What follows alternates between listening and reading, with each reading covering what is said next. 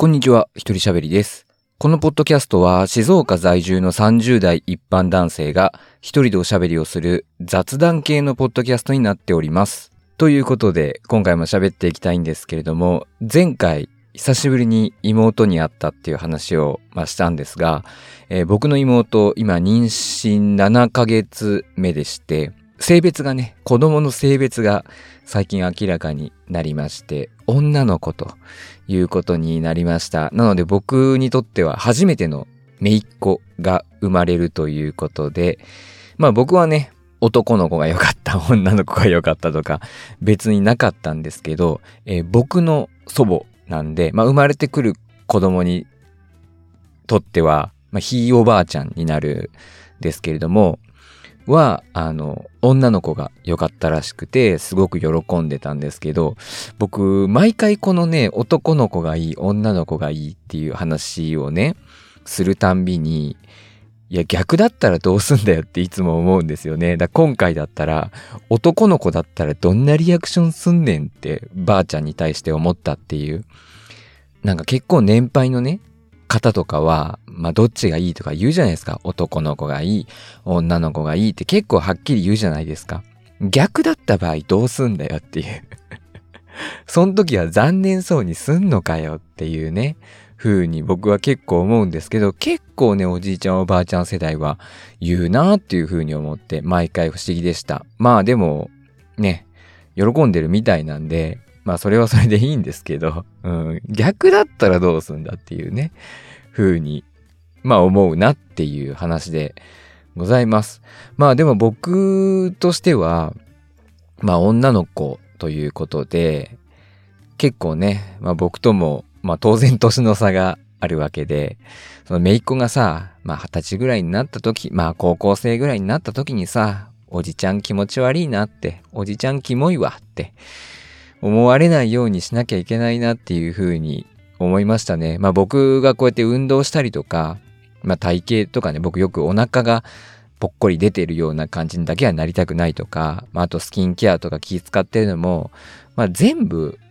まあ年を取った時に、ちょっとでもやっぱ若く見られたいとか、やっぱそういうところがあるんですよ。ね、中年太りだなとか、だらしない体型だなとか、言われたくないんですよね、やっぱね。だから、姪っ子がね、まあそれなりに大きくなった時、中学生、高校生とかになった頃にさ、おじちゃん気持ち悪いんだよなって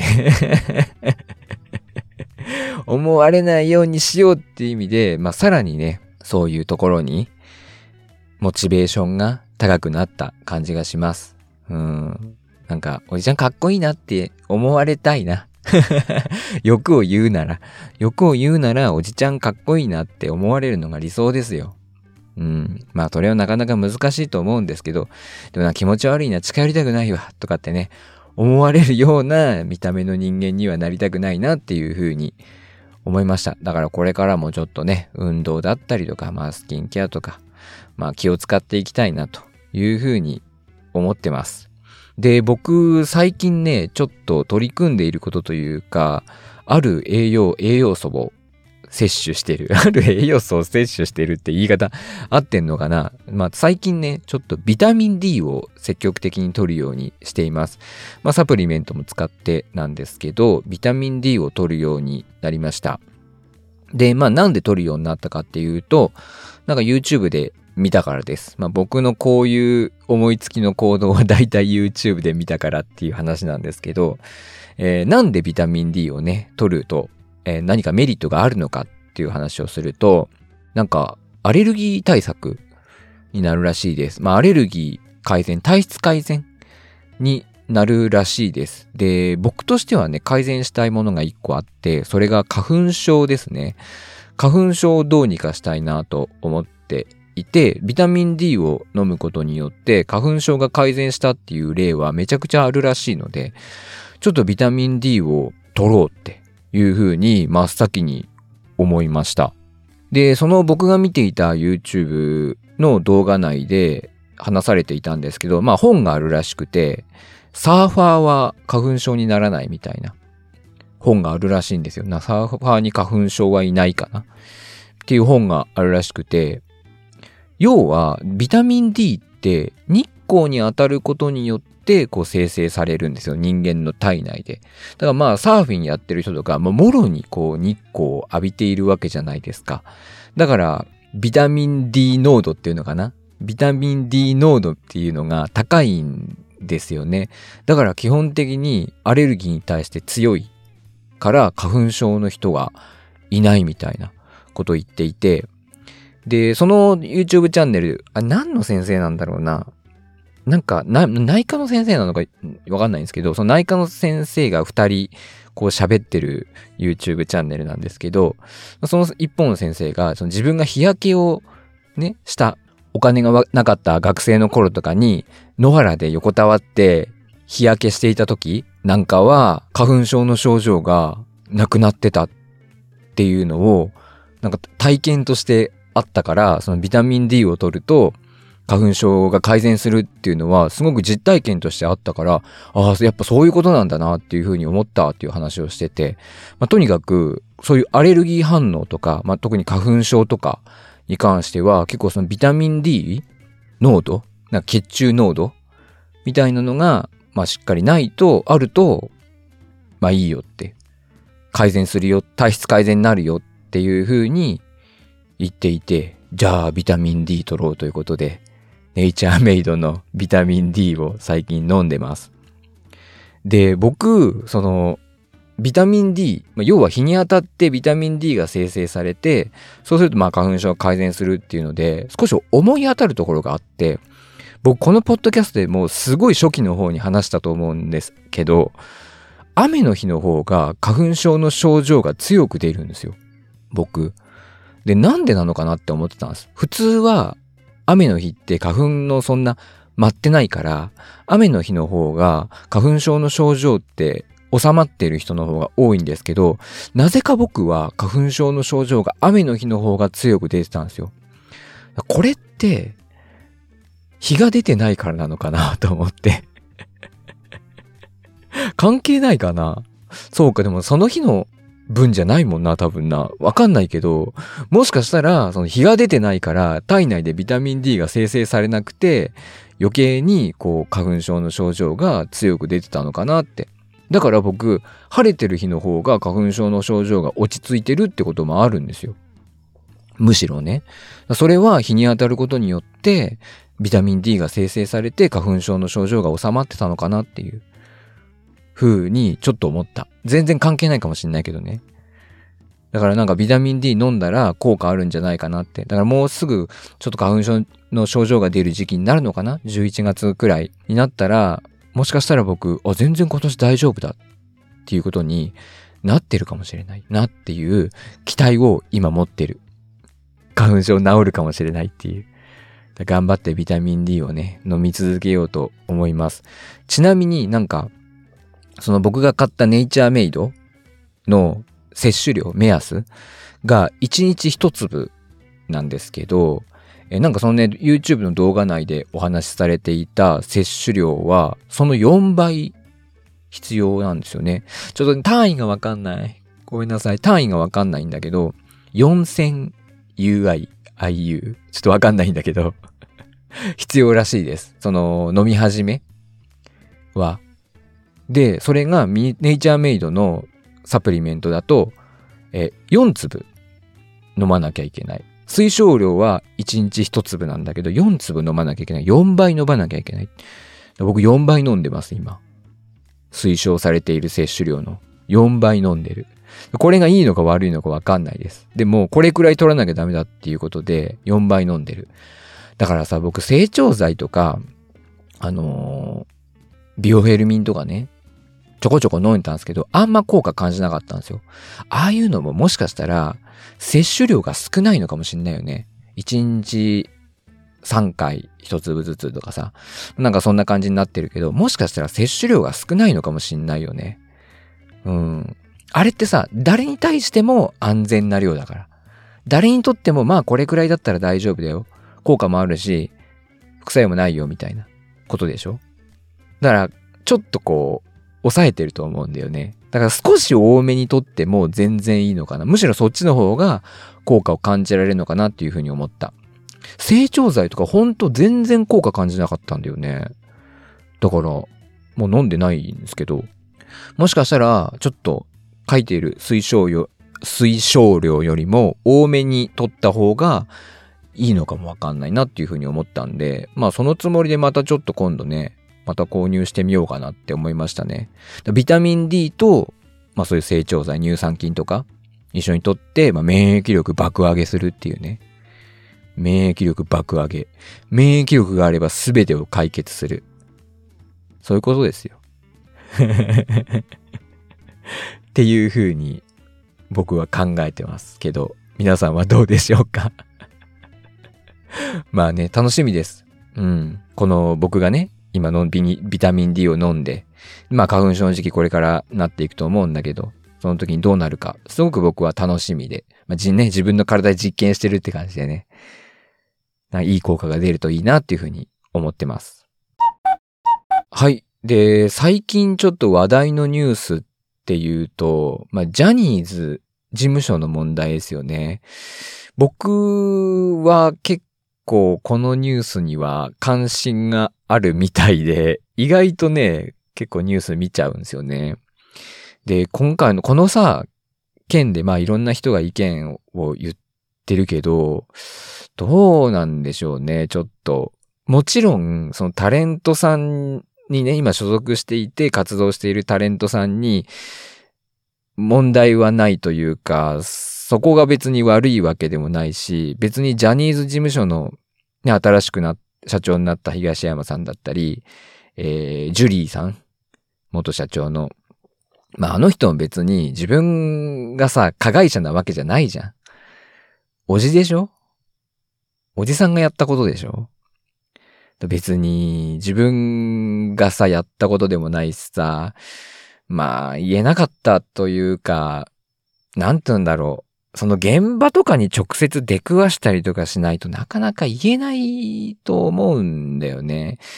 で、結構さ、なんかそのジャニーズのタレントさん、例えばキムタクとかもさ、なんか、何？ちょっとこう、ジャニーさんの好きな言葉を引用してインスタグラムに載せてるとか、ちょっとなんか忠誠心みたいのを見せてくるじゃん。なんかそのタイミングでそれ出しちゃうみたいな。今一番ジャニー北側の印象悪い時なのに、そのタイミングでそれ出しちゃうみたいなところがあったりとかするけど、あの、今回の件で結構ややこしい、多分ややこしいっていうところが、そのジャニー北側は、その未成年の男の子とかをね、まあ言ってみたらレイプしてるわけじゃないですか。だから、ほんと人類史上最悪クラスの性犯罪者なわけですよ。その一方で、大多くの人にとって恩人だったりはするんですよね。だから結構ね、ジャニーズのタレントさんがジャニーさんがジャニーさんがっつってさ、面白おかしく話したりとかしてたじゃん。やっぱ多くの人たちにとっては恩人なんだよね。そこがややこしいんだろうなと思って、自分がさ、この恩を感じていてさ、もう芸能界のにおける父親だ、この人がいなければ今の自分はいないっていう人がいてさ、その人がさ、まあ、噂だったりとかさ、人づてに聞いたような、えー、悪いことをしていると。でも自分の目では見たことがないってなったらさ、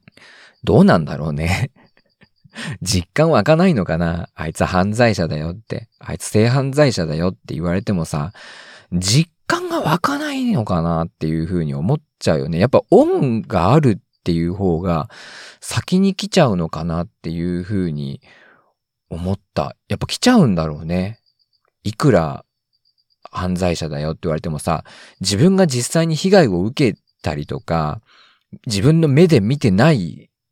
限りは、なかなかそこの実感っていうのが持てなくて、やっぱオンの方が先に来ちゃうんじゃないのかなっていうのを今回の件を見て思った。うん。だから、なんかちょっとややこしいというかさ、うん、なんかそのジャニーズのタレントさんもみんな、いや、あいつは最低でさ、みたいな。あいつはそういうやつだよ、みたいなこと言ったら多分全然違うんだろうけど、ね多くの人が恩を感じていて恩人だって思ってるから、まあ、批判できないというか、うん、悪く言えないわけじゃん。だからね、厄介だなと思いましたね 犯罪者でありながら多くの人にとって恩人でもあるっていうね。うん。まあでももう海外では、その犯罪者としての面ばかりが多分報道されていると思うんで、海外とかにね、こう、アプローチしている企業とかは、もうジャニーズ事務所のタレントさんと契約はしないでしょうね、当然ね。印象が悪すぎるんで。ってなるとね、なんかその企業がタレントさんを契約解除だって言ってんのを批判してる人もいるけど、それは仕方がないよね、もうね。もちろん心苦しいと思うんだよ。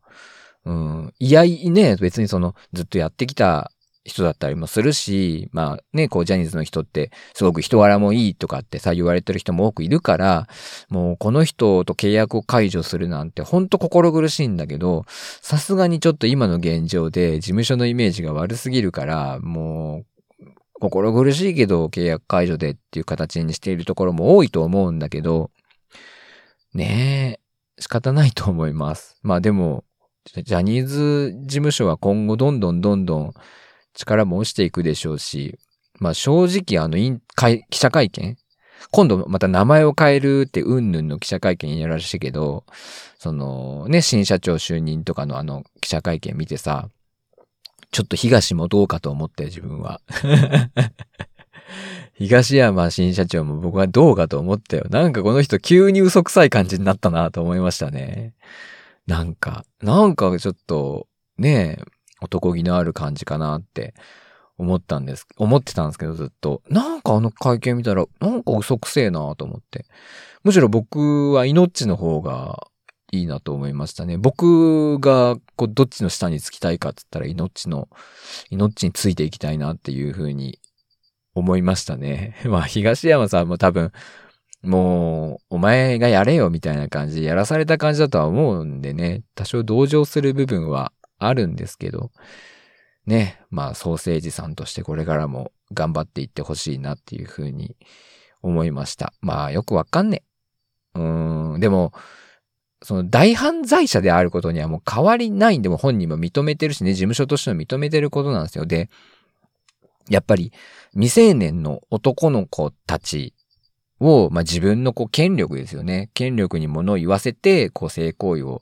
してたっていうことですけど、これが例えばさ、未成年の女の子だったら、もっとこう言われてると思うんですよね。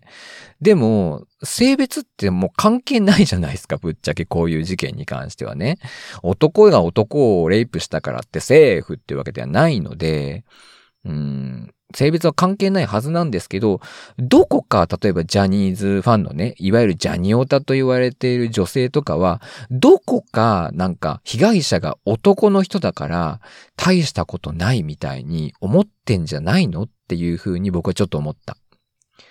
うん。もしじゃあこれ被害者が未成年の女の子だったら、あんたたちもっとこのジャニー北川に対して悪いイメージを持ってたと思うよって。でも、男だから、被害者が男だから、どこかなんか、そこまで大した問題じゃないでしょ。なんで、うちの愛する、ね、ジャニーズのタレントさんが被害を受けなきゃならないのっていうふうになんか言ってる人とかがいたんで、うーん、なんかそこの認識はちょっとね、と思った。うーん、大犯罪者であることにはもう変わりないので、そこの前提をしっかり捉えた方がいいなっていうふうには思いましたね。うん、なんかその、いや、どれだけの功績があろうと、うん、どれだけの功績があろうと、その人に恩を感じていようと、やったことはやったことっていうのがやっぱね、うん、ルールだとは思うので、まあ、ジャニーズ事務所は今後ちょっと厳しいんだろうなというふうに思います。ただ僕は、ちょっとわざと人の心を傷つけるような言い方をすると、僕は日本のエンタメ界っていうのが、ちょっとこうね、衰退してるっていうか、衰退も何もないな、ちょっとこう、遅れをとってる。例えば韓国なんかと比べると、ちょっと日本のエンタメというか、ああいう歌って踊ってみたいな人たちって少し遅れてるなって思うんですよ。僕その原因はやっぱりジャニーズにあると思っていて、やっぱりジャニーズの人たちってお世辞にも歌が上手いとは言えないし、ダンスが上手いとは言えないじゃないですか。僕昔から思ってたんですよ。 SMAP とかダンスめっちゃ適当じゃんって思って見せたんですけど、でもやっぱ彼らの曲が売れるし、彼らが音楽番組に出るわけですよね。でそれによって、やっぱジャニーズによって出れなかった人たちもいるわけでしょなんかこうやっぱ、あったっていうじゃないですか、忖度が。出れなかった人たちもいるわけでしょ？で、やっぱそこだと勝負できないわって、ジャニーズの権力があるから、そこだと勝負できないわってなって、なんか結構そういう歌って踊れる男性グループみたいなとかって、あんまね、日本に出てきてなかったじゃないですか。でも韓国とかでどんどん出てくるから、そっちにみんな興味を持つわけでしょ結局。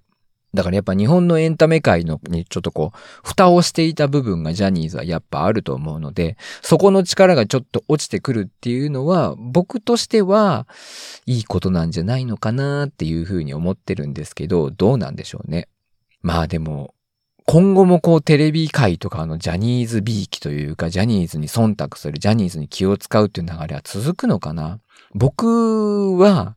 あの、いわゆるこうテレビとかに関わっている少しもう年配のね、もう本当